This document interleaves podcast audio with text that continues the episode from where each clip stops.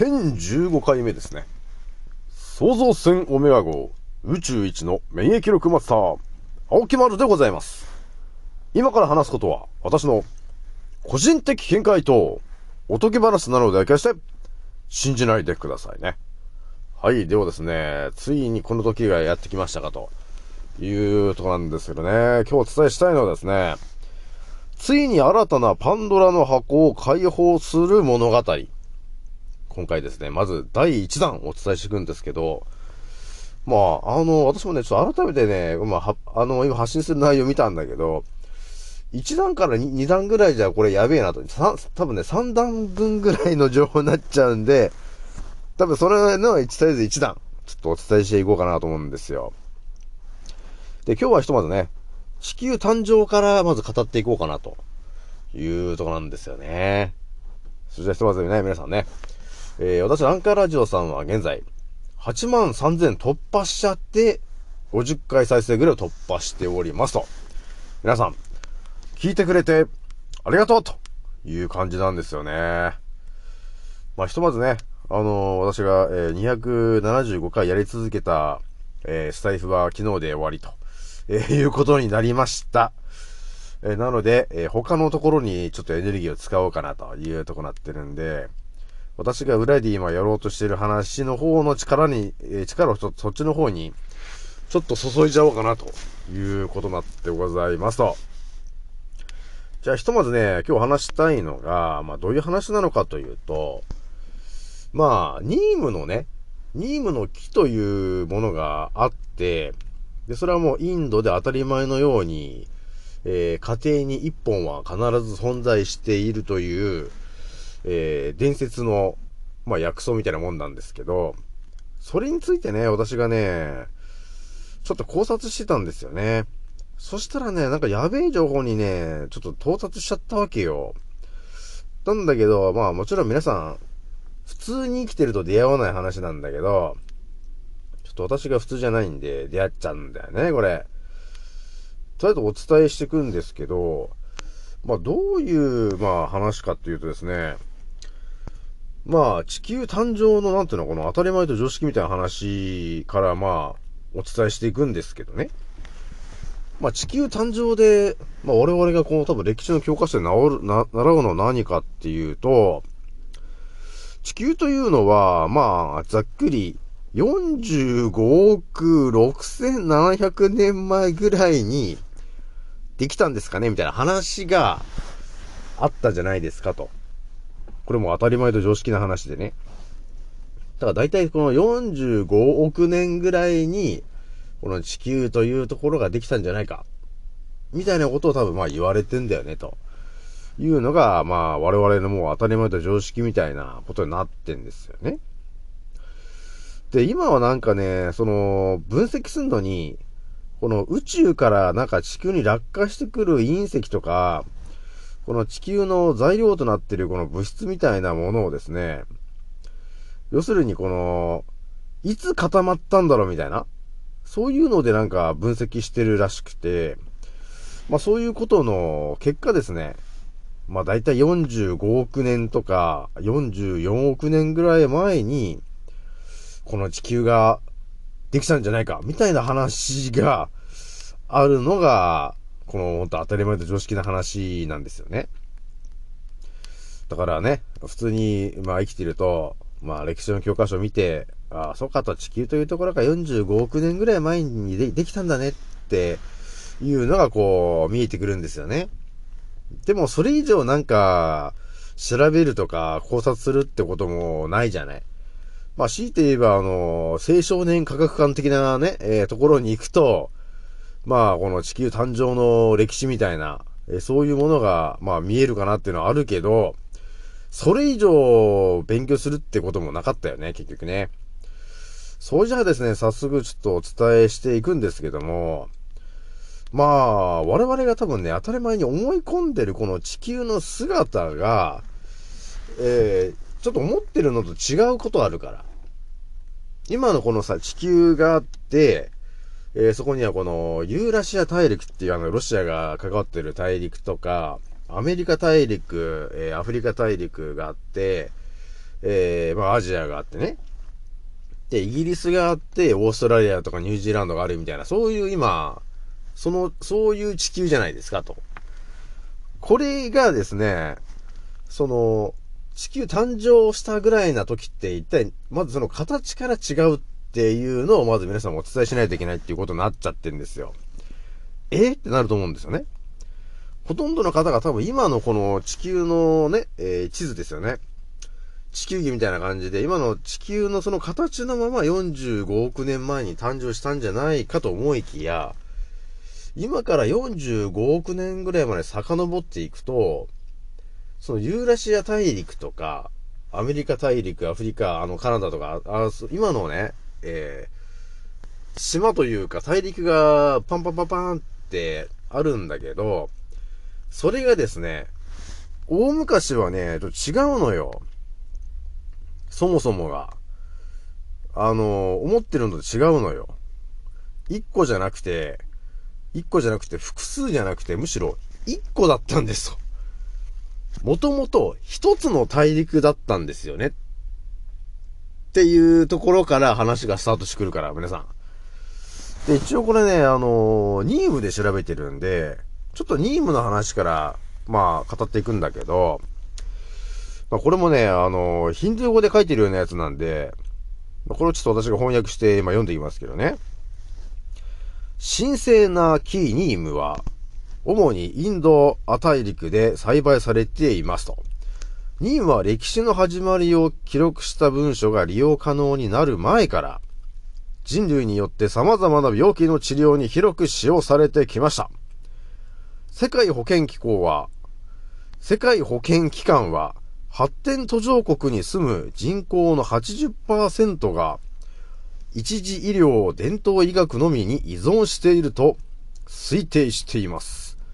世界人口の半分以上は依然として医薬品を完全に植物に依存しており、ほとんどの伝統的な医薬品の有効成分は植物から供給されていますと。このレビューはニームが戦、戦死時代から現代に至るまで人類によって様々な病気の治療に使用されてきたことを示しているんだよねっていう、まあ論文というか、そういうものなんですよね。結局、今の、あの、作られてるお薬いろんなのあると思うんだけど、まあほとんどが、まあ植物由来なんですよね。植物から取ってきたものに何か添加して使ってんだよねっていうのが、この、えー、お薬の本当の姿なんですよね。それじゃあお伝えしていくんですけども、ニームとは、えー、全能の木であり、自然からの神聖な贈り物ですと。ニームの木は主にインドア大陸で栽培されています。ニームはマホガニー科、先端科の植物ですと。今日では植物名として、えー、まあ、これまあ、まあ、長いやつだな。まあ、とりあえずニームとして知られていますと。ニームは歴史の始まりを記録した文書が利用可能になる前から、人類にとって様々な病気の治療に広く使用されてきました。戦死時代からニームは人類によって使用されてきましたと。まあ、こう書いてある通り、実はですね、えー、我々が想像してないくらい前から、このニームの木と呼ばれているものはですね、えー、人間の治療ですね。生き物の治療、ね、に使われていたんですよね。というのが、まず見えてきます。これが、いつぐらい前からなのかっていうのは、もうね、ここに書いてる通り、歴史の始まりを記録した文書が利用可能になる前から、と書いておりますね。まあ、私が調べた結果、1万年前から使ってたんだよね。ニームの木をね。だからやばいでしょ俺が、私が言ってる内容が、あの、圧倒的すぎることになっちゃうから。ね、今私がニームの木を進めてますけど、それが、このね、1000年とか2000年とか3000年とかじゃなくて、1万年前から使ってんだから、ガチですよね。だからもう西洋医学とかもうあの話になんないんだよね。じゃあちょっと続けていくんですけども、インドニームはですね、えー、ペルシャ語に由来してるらしいんだよね、と。で、アザドっていうのは自由を意味して、えー、まあ、とりあえず、まあ、自由とか、木とか、ね、えー、そういうインド起源のっていう意味が含まれてるのがインドニームってことね。で、さらにお伝えしていくとですね、ニームの木は国連によって21世紀の木に認定された素晴らしい植物なんですよね、と。え米国国立科学アカデミーは1992年にニーム地球規模の問題を解決する木というタイトルの報告書を発表しましたと。だからまあ、知ってる人たちは知ってんだよね。このニームという木の恐ろしさを知ってる。だからこういうことをやってんですよね、と。まあ、インドの自由の木だったり、えー、21世紀の木。まあ、まさにそうですよね。地球規模の大問題を解決する、ね、地球規模の問題を解決する木なんだよね、と。だから病気を治してしまう薬なんですよね、というのがもう、ある程度分かってきてるのかなと。で、こっからまたこれ地球の話になってくるよ、皆さんね。地球の年齢は、えー、45.4プラマイ0.05億年ですと。また難しいこと言ってるね。まあ、とりあえず45億年ぐらい前だよねって話ね。で、超大陸の植物は、今から4億7500年前に陸地に広がってきましたと。解剖学的に、えー、現生人類は20万年前に生息していました。パンゲア大陸は、はい、出ましたね、これ。パンゲア大陸って皆さん聞いたことありますか？じゃないと思うんですよね。私も初めて聞きました。で、このパンゲア大陸はって言ってるこの大陸っていうのは、まさにその、今のね、ユーラシア大陸とかアメリカ大陸、あの、カナダとか、えー、あの、オーストラリア、ニュージーランド、えー、南アフリカとか、えー、イギリス、すべてがくっついてるのが、すべてがくっついてる大元の最初の形っていうのを、パンゲア大陸って言うんですよ、と。これも多分ほとんどの方が知らないと思うんですよね。で、パンゲア大陸は、古生代後、古生代後期から中世代初期にかけて存在した超大陸で、約3億年前に形成されましたと。パンゲアという名前は古代ギリシャ語で全体を意味するパンと地球を意味するガイアに由来していますと。なので、えー、パンゲアと呼んでるらしいんですよね、と。パンゲアを取り囲む単一の地球規模の海洋は、それに応じて、パンサラッサと名付けられたんだよね。またこれがですね、全然知らない話ね、皆さん。そうですね、写真とか、ちょっと私のテレグラムに貼っておこうかなと思うんだけど、非常にやばいと。誰も知りませんという感じになってますね。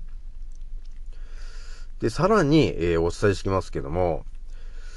えー、パンゲアというのはですね、パンゲア大陸は、えー、北と南の二つの部分に分かれましたと。科学者たちはこの二つの新しい大陸を、ローラシアと、えー、北の大陸と、ゴンドワナランド、南の大陸と呼びましたと。ね、なんかどっかで聞いたようなね、えー、感じでしょ？ローラシア。まあこれが後にユーラシアになるんですね、と。で、このゴンドワナランドっていうのはですね、まあ、アフリカとか、ね、アフリカとかアメリカとかオーストラリアとかがくっついちゃってる大陸なんだよね。もうこれガチで。だからそれがゴンドワナランドって呼んでんだよね。で、さらにこっからまたやばい話になってきますよ。レムリアの概念は1860年代に英国の地質学者がインドとアフリカで発見された岩層と化石の驚くべき類似性に注目した時に生まれましたと。失われた土地の地図は約5億1000年前から1億8000万年前に存在存在したゴンドワナの古大陸からアイデアを得て作成されましたと。これがですね、このレムリアと、え、呼ばれてる、え、ものがあるんだけど、ね、レムリア文明ってあったじゃないですか。その頃にはですね、その、ゴンドワと、違う、パンゲアか、パンゲアと呼ばれてる、その超大陸が、少しこう、上下に分裂して、えー、島が動いて形が変わってましたと、えー、いうことがあったんだけど、まあそういう地図がね、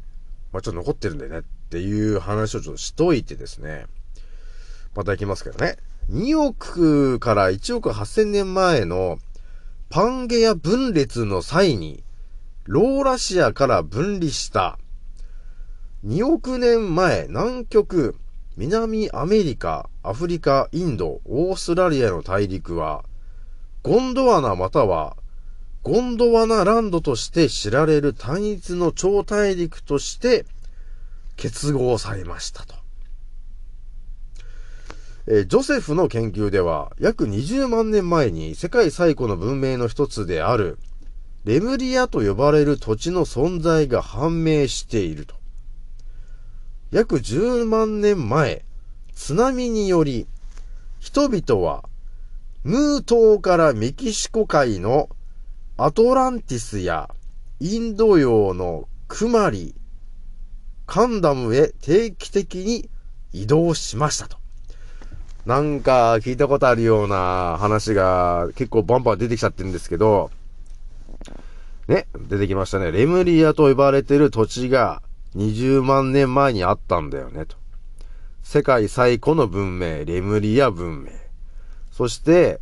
えー、今から約10万年前、津波により人々は、ムー島からメキシコ海のアトランティスや、インド洋のクマリカンダムへ定期的に移動しましたと書いてますね。だから10万年前に多分あのムー大陸というものが津波で海に沈んだということなんだよね。まあこれまだちょっとこれ地図があるんで、ちょっとまあ後で乗っけ、乗っけておこうかなと思うんですけど、ちゃんと地図にはね、ムー大陸が残ってんですね。この地図にはね。またやばいですね。そしてですね、さらに続けてちょっとお伝えしていくんですけども、アトランティスとかね、まあちょっとそういう話がね、いろいろ出てくるんですけども、はい、ではですね、続けて、えー、クマリ、カンダムはですね、く、あ、くまりカンダムっていう、まあ、島というか土地があったんだけど、えー、それはインド南端、現在のタミル、ナドゥー州、カンニヤクマリ地区の南、インド洋にあったとされる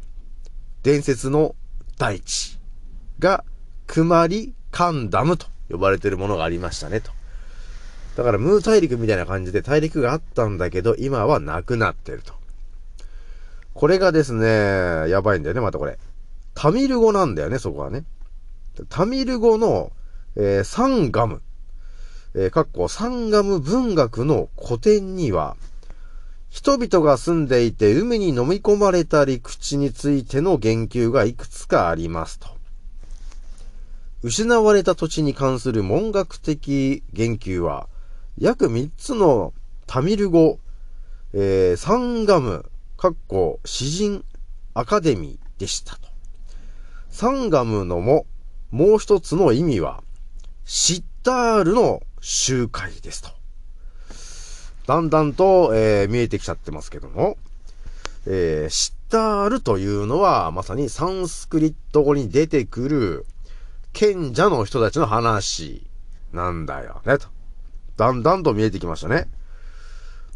そしてですね、沈んだ土地で行われる最初の二つのサンガム。要するに、シッタールの集会なんだけど、クマリカンダムと呼ばれましたと。テンマドゥーライにあった最初のタミルサンガムには、4449人の詩人と知った医学の父、アガディアルを含む549人の会員がおりましたと。またこれもやばい話になっちゃってますけどね。はい。えー、そのね、えー、失態学の父、アガルディアルを含む549人の会員がおり、4440年間続きましたと。サンガムの主張は、アカディアルなんだよね、という話なんだよね。このね、アカディアルっていうのが、まさに、えー、インドのアイルベーダに伝わる、えー、賢者の中の、えー、最強の賢者。なんですよね、ということなんですよ、皆さん。最強の、最強の賢者がアカディアルって人なんですよね。まあ、あとこれやべえなっていう話なんですけども、えー、まだちょっと20分超えたけど、もうちょっとだけ話しとくと、アガ、アガティアルは医学、言語、錬金術、精神性を専門としていました。シッタールは古代の偉大な科学者でした。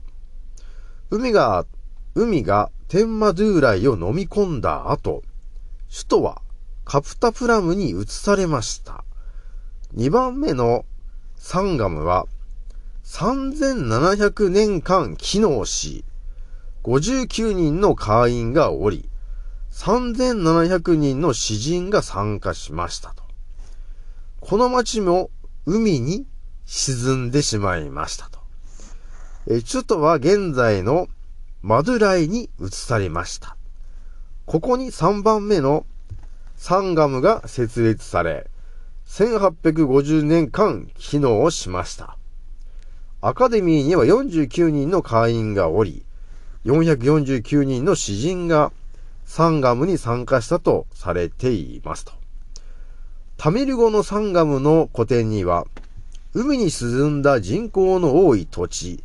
クマリカンダムについて言及されてるんですよね、という話でね、ちょっと第一弾はこれぐらいにしようかと思うんだけど、まあ、ここまで話してもなんとなくもう皆さん見えてきてると思うんですけど、ね、えー、間違いなく、幻のレムリア文明という文明も存在していて、ね、えー、ムー大陸、だからムー文明というものもガチで存在していると。で、その流れを組んで、やっ、あのー、このインドのね、アーユルベーダー、それの大元ですね。そのシッタールと呼ばれてる賢者の人たちっていうのが、やっぱりいろんなところにね、えー、大陸が沈んではいろんなところに移って、えー、そこで、えー、発展させていってると。それは知性が、あの、豊富なんで、ね、医学、言語、錬金術、精神性もすべて、えー、頭に入れちゃってる人、もう賢い人たちなんですよね。で、あのー、ガチで、えー、飛行機とか飛んでる時代だから、言っときますけど、今から20万年前って言っても、飛行機が飛んでるからね。ガチな話なんですけど。でこういうのもだんだん見えてくる話。とりあえず今回第1弾目にお伝えしたかったのが、だんだん見えてくると思うんですけど、いろんな文明がある、その、ね、レムリアがあったり、ムー文明があったりっていうものすごい超文明があった中の、えー、一つがですね、このインドのね、アカディアルという伝説の、えー、賢者という人たちが結構いろんなところに関わってるんですよね、というのがこれからだんだん見えてくることになってきますと。で、さらに、もちろん、ニームの木というものが1万年と言っていましたが、えー、このレムリアとか、ムーとか、えー、その辺まで考えると、下手すると20万年ぐらい前から、えー、ニームの木というものが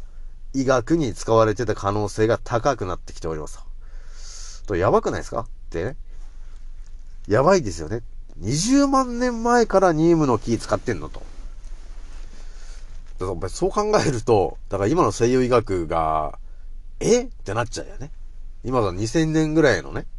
えー、まあ、ヒポクラテスさんがやってるやつが、え？ってなっちゃうよねって感じなんですよね。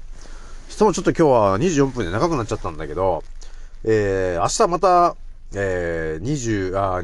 2段目かな？えー、お伝えして、その次また3段目かな？ちょっとお伝えしようかなというところでございます。じゃあ今日はね、これぐらいにしておきます。次の音声でお会いしましょう。またねー。